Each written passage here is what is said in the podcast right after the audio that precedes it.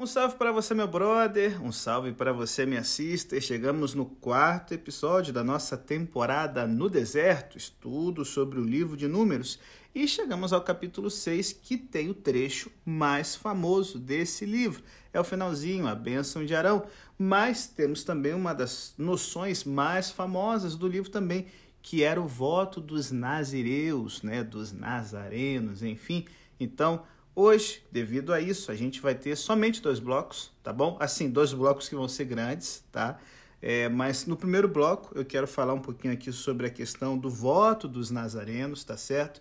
E as lições que podemos tirar para a nossa vida. E no último bloco nós vamos estar abordando de uma forma especial sobre a riqueza que tem na bênção de Arão, certo? Sobre os filhos de Israel para aquele tempo, mas principalmente para a nossa vida hoje. Então, vamos lá, vamos aqui para as lições do nosso primeiro bloco sobre os votos que os nazireus faziam. E acho que assim é bem legal a gente ver aqui nesse capítulo que nós temos aqui algo encorajador. Por quê? Os sacerdotes e levitas, eles eram funcionários de Deus, certo? Funcionários da nação. Porém, a gente tem aqui uma passagem dedicada a voluntários, sejam homens ou mulheres, que desejavam oferecer seu tempo e servir a Deus para qualquer propósito que fosse determinado. E esses voluntários que se consagravam, né, tinham a vida consagrada a Deus, eram os nazireus, os nazarenos. É isso que esse episódio trata. Aqui está um episódio da vida de pessoas que queriam expressar seu amor por Deus e sua gratidão a Ele de maneira prática. Bom, as regras às quais o voto do nazireu estava sujeito, e aí a palavra nazireu ou nazareno vem da palavra hebraica nazar, natzar, que significa ser separado ou consagrado. As regras sobre como as pessoas viveriam são encontradas em toda a Bíblia apenas nesse capítulo, certo? E esse voto, gente, embora tenha apenas um capítulo na Bíblia especificando como ele seria cumprido, ele assumiu uma importância especial na vida espiritual do povo de Deus durante o período bíblico e posteriormente também, porque vários personagens da Bíblia eram nazireus, inclusive o nosso Senhor e Salvador Jesus Cristo, pessoas separadas para o Senhor, separadas do mundo e do trabalho secular para ter uma vida que fosse uma bênção para o seu povo. E aí pensa comigo, o que, que é ser separado para o Senhor? Bom, no capítulo 6, nós encontramos seis características que surgem dessa descrição que se referem à natureza do voto de consagração que as pessoas faziam no antigo Israel. Primeiro, ser separado ao Senhor significa ser único. É um voto especial, certo? Gente, não havia outra regra em Israel como essa. Algumas das características individuais aparecem em diferentes contextos em outros lugares do Antigo Testamento. Por exemplo, os nazireus não poderiam ter contatos com cadáveres, certo? E a gente sabe que isso se aplicava a todas as pessoas que viviam no acampamento no deserto. Os sacerdotes não deviam raspar a cabeça, não poderiam beber vinho se estivesse servido no tabernáculo. Mas, embora isso fosse compartilhado né, com os nazireus, é, eles poderiam tocar o corpo de um parente próximo que havia morrido, os nazireus não, certo? A gente vê mais na frente no livro de Jeremias que os recabitas rejeitaram beber vinho devido a um pacto que eles tinham feito, certo? E Jeremias ele não foi autorizado a participar de um enterro. No entanto, em nenhum lugar essas estipulações aparecem para o voto, além do voto dos nazireus. Em segundo lugar, é, o, o, voto dos nazireus ele era voluntário. O homem ou a mulher que fizesse um voto especial poderia decidi-lo livremente em comparação com as regras anteriores sobre sacerdotes e levitas e não eram obrigados a ir até o final da vida cumprindo esse voto. Beleza? Terceiro lugar, esse voto ele era pessoal. Homens ou mulheres de qualquer tribo e a qualquer momento poderiam dedicar suas vidas ao Senhor para esse ministério talvez respondendo a um chamado interior, possivelmente como uma expressão de gratidão por algum imenso ato de misericórdia que receberam, ou talvez para expressar um compromisso renovado ou um desejo pessoal de ver mais perto de Deus. Em quarto lugar, era um voto público. Todas as pessoas podiam ver que aqueles que tomavam esse voto deliberadamente deixavam seu cabelo crescer, adotavam novos hábitos de comida e bebida e não podiam participar das cerimônias normais associadas à morte de um membro da família. Por isso que Jesus sempre é retratado com cabelos grandes, embora fosse homem. Os homens judeus costumavam ter o cabelo curto, tá certo?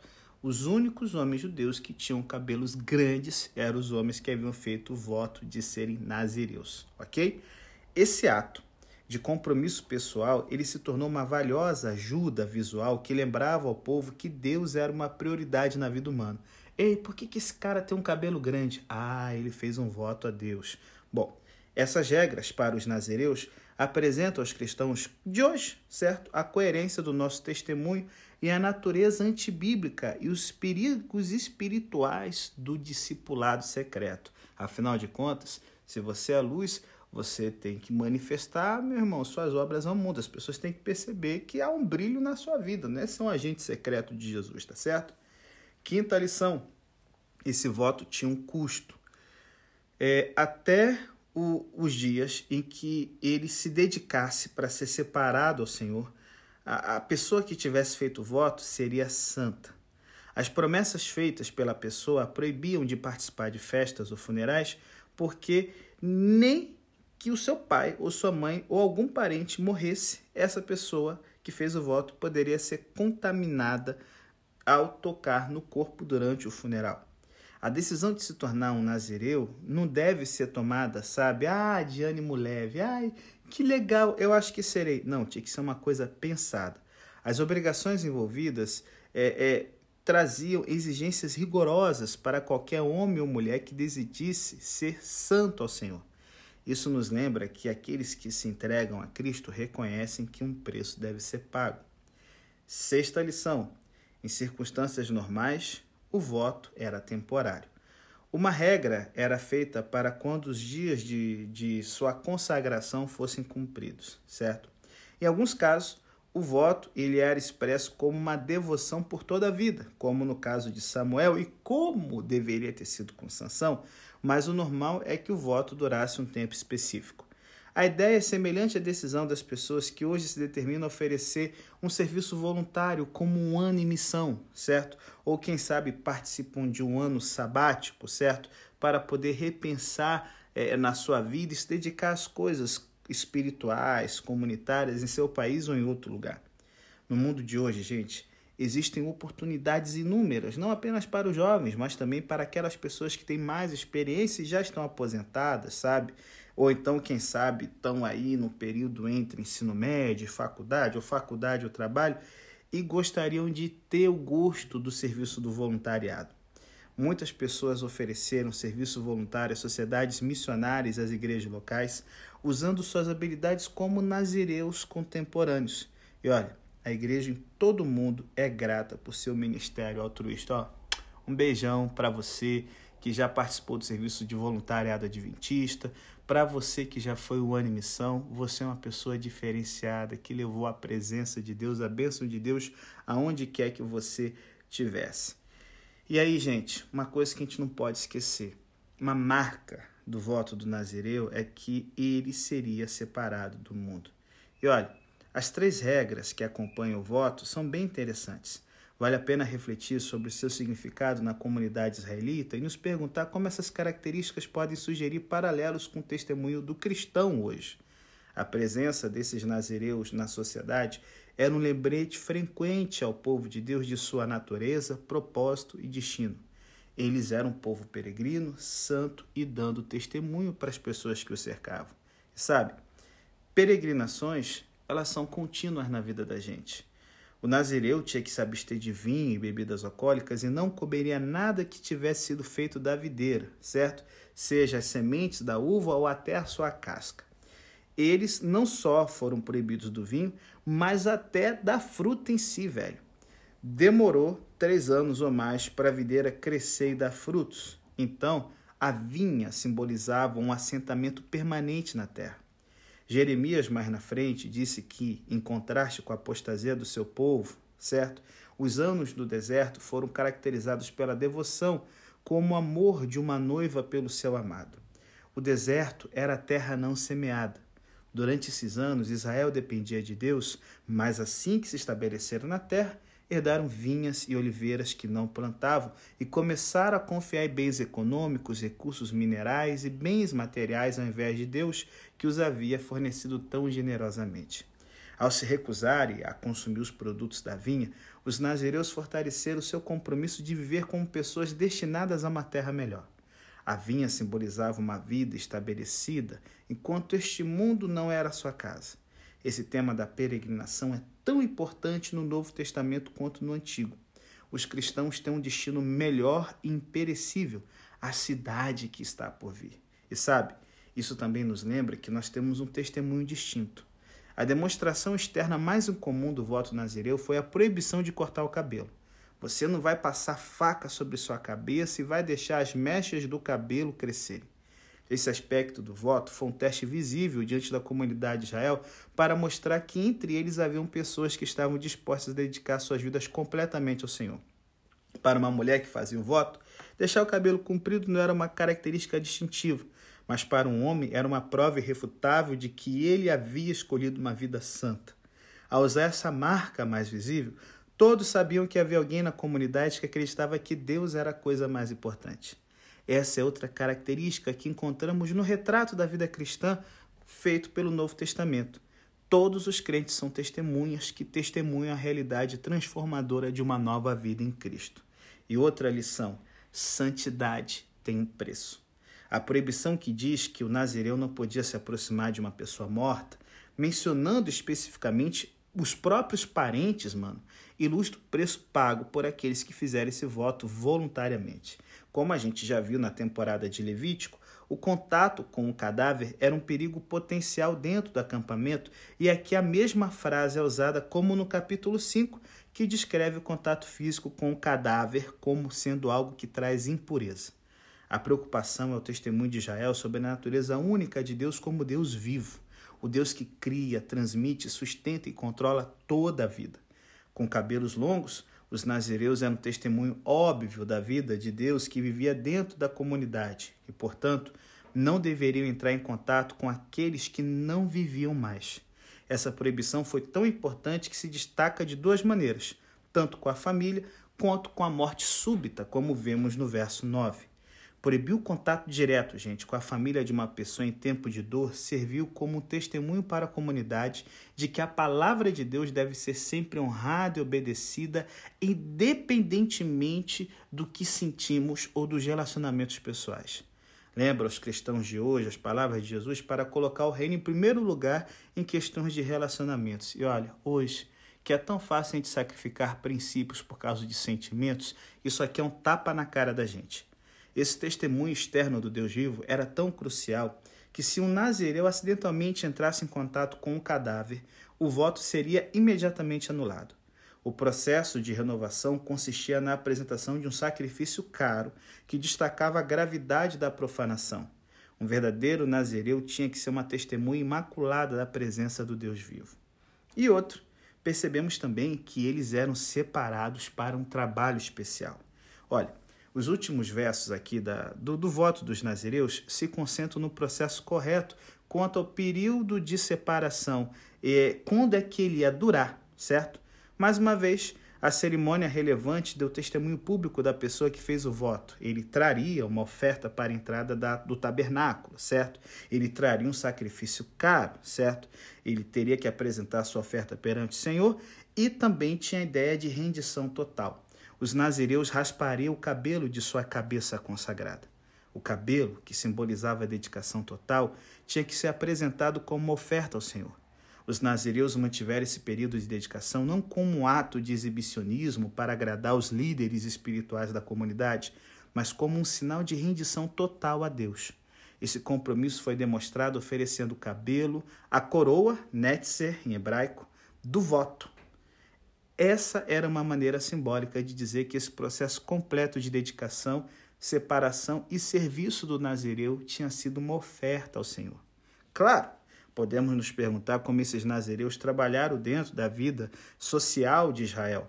Com voto, eles subiram na posição no serviço prático ou pastoral dentro da sua comunidade? Hum, o voto testemunhou três realidades espirituais tão relevantes hoje quanto quando essas normas foram dadas. Primeiro, honrar a Deus. Segundo, negar a si mesmo. E terceiro, servir aos outros.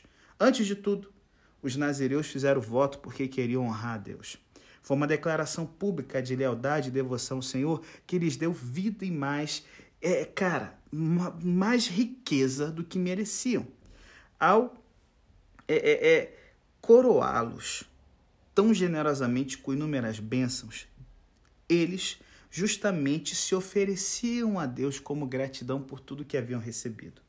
Em segundo lugar, o voto era uma oportunidade para negarem a si mesmos. Isso afetava suas preferências pessoais, aparência física, convenções familiares, valores sociais e convicções religiosas. Durante esse período de separação, eles enunciavam conscientemente algumas das coisas que costumavam fazer parte da vida diária. Jesus nos ensinou que a, a, a, o auto-sacrifício é a marca essencial do discipulado autêntico. Olha, não sabemos exatamente para quem é, é, é, é, os, tipo assim, né? Para quem?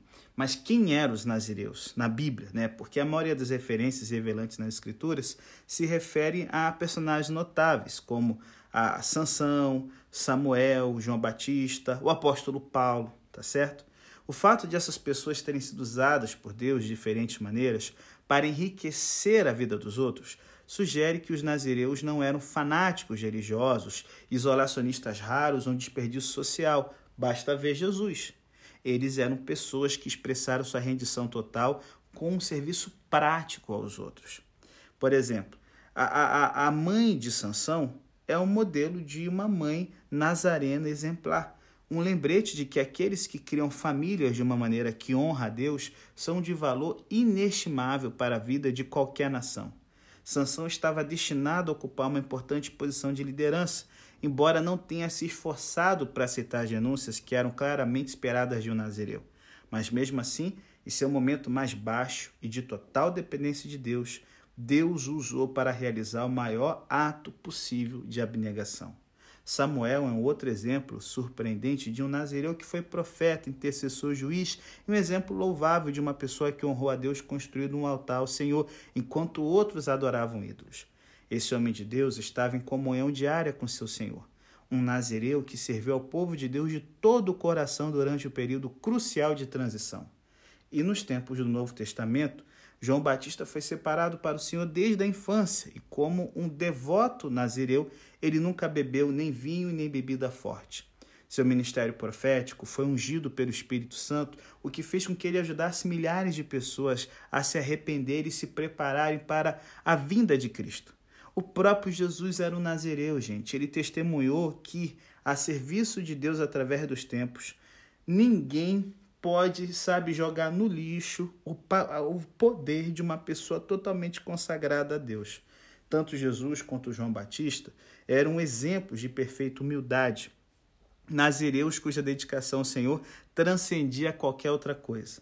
E parece que o apóstolo Paulo fez um voto de nazireu ou algo muito parecido. Sua vida foi separada para o evangelho de Deus como um modelo de serviço sacrificial.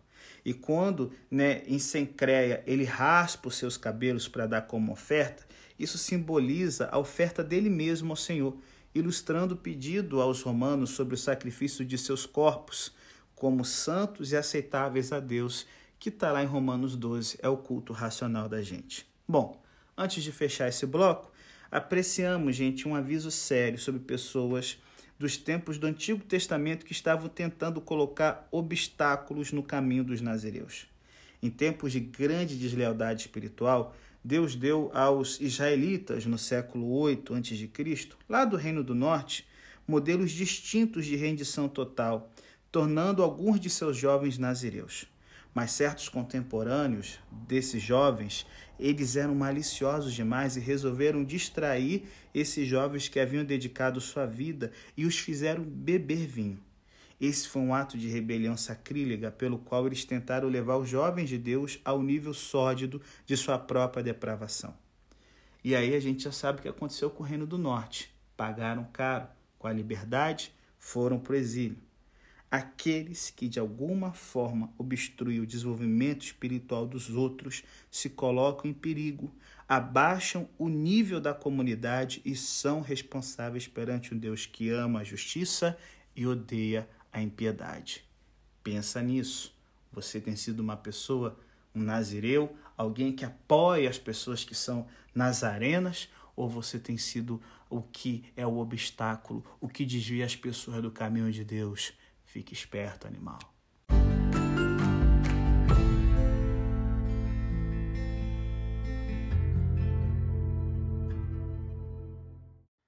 Chegamos então no nosso segundo e último bloco do nosso podcast, que está um pouquinho mais longo hoje, está uma velocidade 1,5, 2, para você poder ouvir tudo dentro do tempo, tá certo? Mas eu quero falar aqui sobre riquezas herdadas com você, porque a bênção de Arão é a passagem mais conhecida desse livro, gente ela esteve na boca de pessoas que oraram ao longo dos séculos enquanto procuravam o melhor dos dons de Deus para suas famílias e amigos. E você já conhece. O Senhor ordenou a Moisés de que ensinasse Arão e seus filhos a abençoar os filhos de Israel da seguinte forma: Que o Senhor te abençoe e te guarde. Que o Senhor faça brilhar o seu rosto sobre ti e tenha misericórdia de ti. Que o Senhor levante sobre ti o seu rosto e lhe dê a paz. Gente, essas palavras familiares e brilhantemente sucintas foram repetidas durante todo o período bíblico, foram importantes no culto judaico e, quando a igreja cristã apareceu, elas se tornaram parte da liturgia cristã. Então, quero chamar você para considerar o significado, a arte a mensagem que essas palavras contêm. Pensa no significado aqui comigo. Gente, essa declaração sacerdotal se concentra na bênção do povo de Deus, que é um tema que domina a história da Bíblia desde a criação até o Apocalipse. Algumas palavras no vocabulário cristão geralmente são exploradas demais, como bênção sendo um exemplo disso. O termo parece vago e ambíguo e resiste a uma definição precisa. O que é uma benção? Bom, com a expressão familiar Deus te abençoe, meu jovem, a pessoa que diz isso hoje está expressando mais do que eu espero que tudo corra bem para você, querido. É, é basicamente isso muitas vezes. Só que para os crentes israelitas, isso significava infinitamente mais. Para eles, uma bênção era um ato deliberado e solene através do qual vantagens específicas eram transmitidas. Então, assim como as pessoas na nossa sociedade anseiam por sucesso, o povo do Antigo Testamento queria a bênção. Para eles, o termo tinha muitas dimensões. O que estava em mente era explícito, preciso, quase que palpável. À medida que esses viajantes israelitas seguiam sua jornada cheia de aventuras, o maior consolo que eles poderiam ter era a garantia de que o Deus que não muda os abençoaria, assim como ele havia feito claramente com seus antepassados. E aí nós temos uma outra coisa, a arte. Essa oração curta, ela está perfeitamente elaborada, gente. Suas três linhas são apresentadas no meio de uma estrutura lindamente construída, que a apresenta e depois a desenvolve e conclui.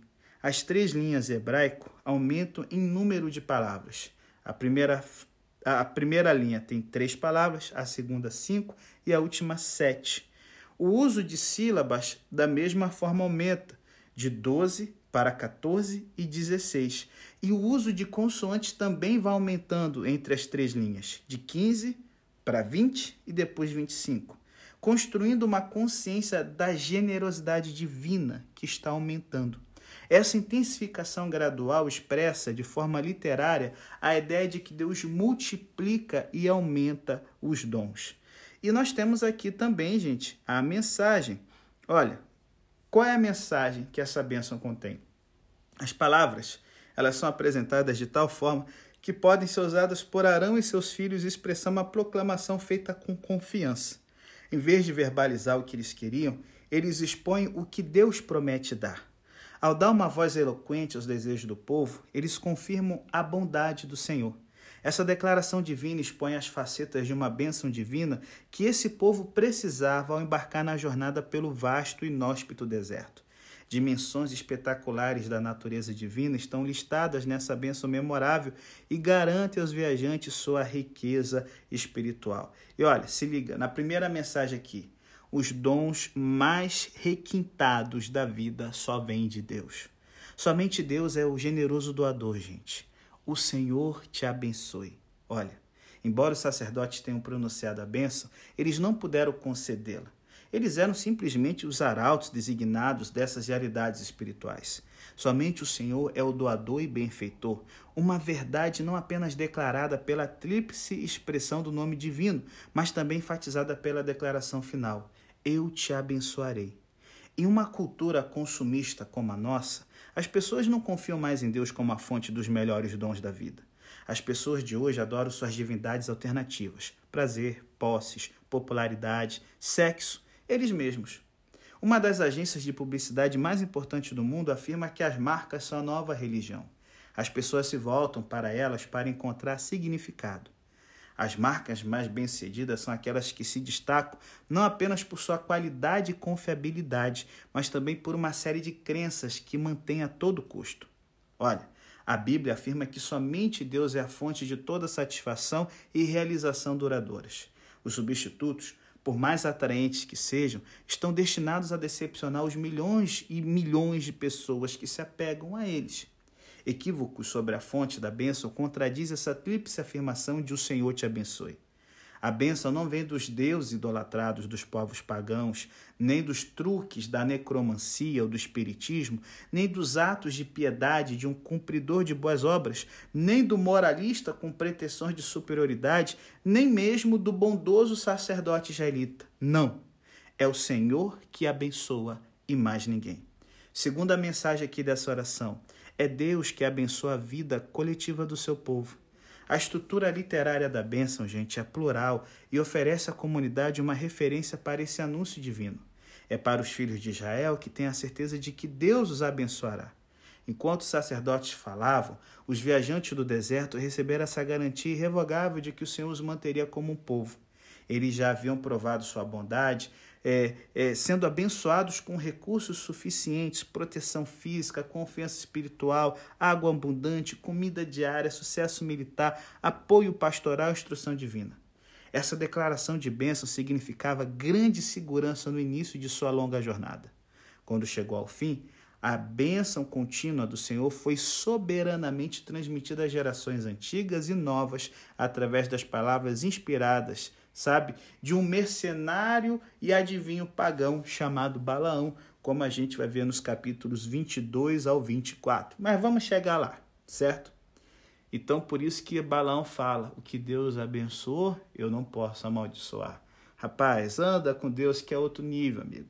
Terceira mensagem dessa oração: Deus atende às necessidades específicas de indivíduos dependentes. Embora o quadro esteja no plural, as palavras da própria bênção aparecem no singular. O Senhor te abençoe, isso é, cada um dos israelitas. Estando cercados por milhares de peregrinos, os indivíduos podem se sentir perdidos no meio de tanta gente. Com essa ênfase deliberada e repetida na natureza pessoal que essas bênçãos apresentam, os viajantes não tinham motivo para duvidar de que o Deus amoroso se importava com cada um deles. Se liga aí na quarta lição os dons são inúmeros e garantidos.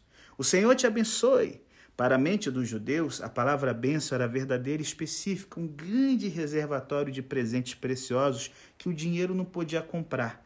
Incluía tesouros como amor humano, a, o, o dom das crianças, a alegria da vida familiar, o deleite do lar e a segurança de colheitas abundantes. Eles não eram dignos da imensa grandeza da bondade divina, mas suas necessidades foram atendidas por generosidade incomparável, não como recompensa por sua devoção inabalável.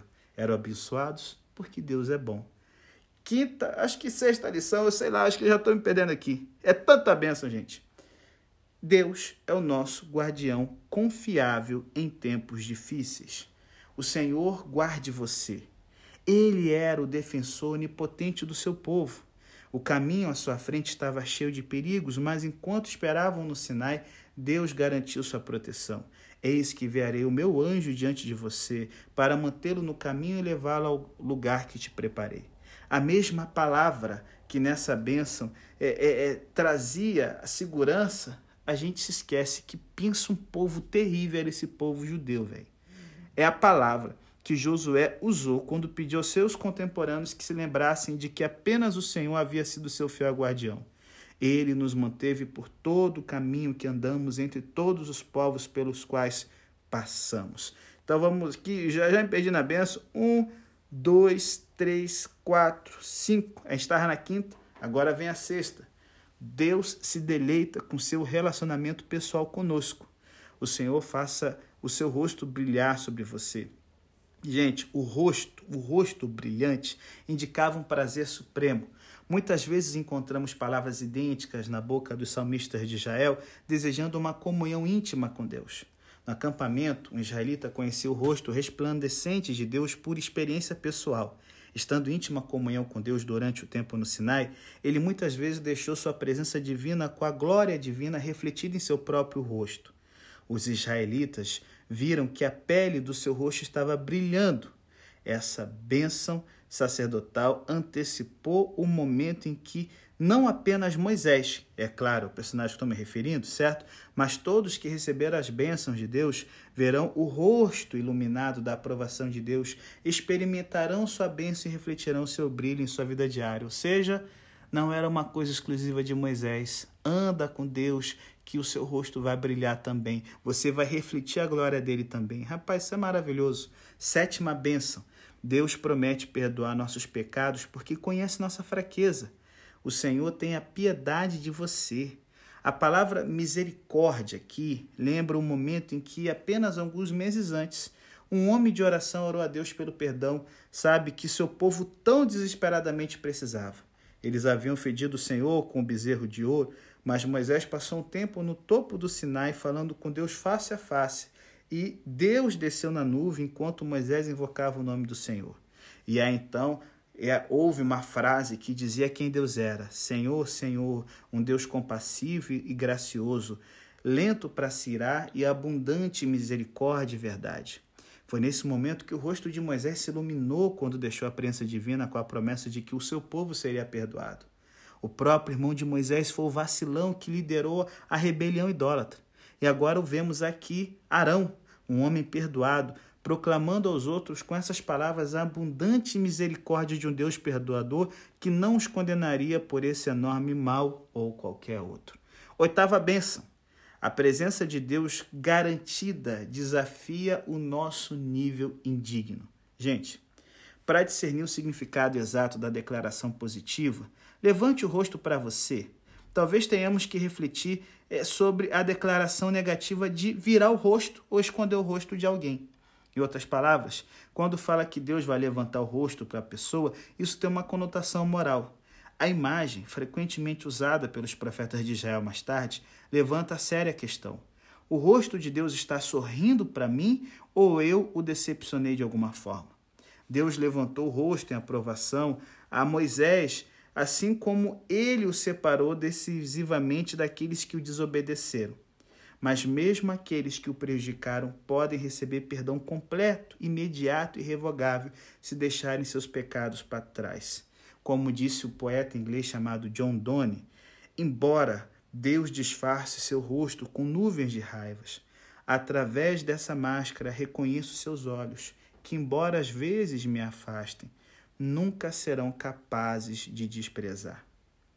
Rapaz, durante seu difícil ministério no deserto, Moisés muitas vezes olhava para o rosto mutável de seus contemporâneos, mas a sua prioridade era garantir que o rosto do Senhor estivesse olhando para ele com aprovação. Se eu estiver agradando a Deus, o resto não importa. Nona, nona bênção aqui, hein? Nona lição. Suas inúmeras bênçãos incluem profunda satisfação interior. O Senhor te dê a paz. Assim como essa afirmação sacerdotal começou com o um termo global para bênção, ela termina com outra palavra hebraica, shalom, que tem uma grande variedade de significados. Não apenas saúde e prosperidade, mas também bem-estar e tranquilidade interior. A serenidade que vem da certeza de que Deus conhece e fornece tudo o que é necessário para o, o, o, o, o a gente. Essa palavra em hebraico vem de uma raiz que significa perfeito ou completo. É usada para descrever pesos perfeitos.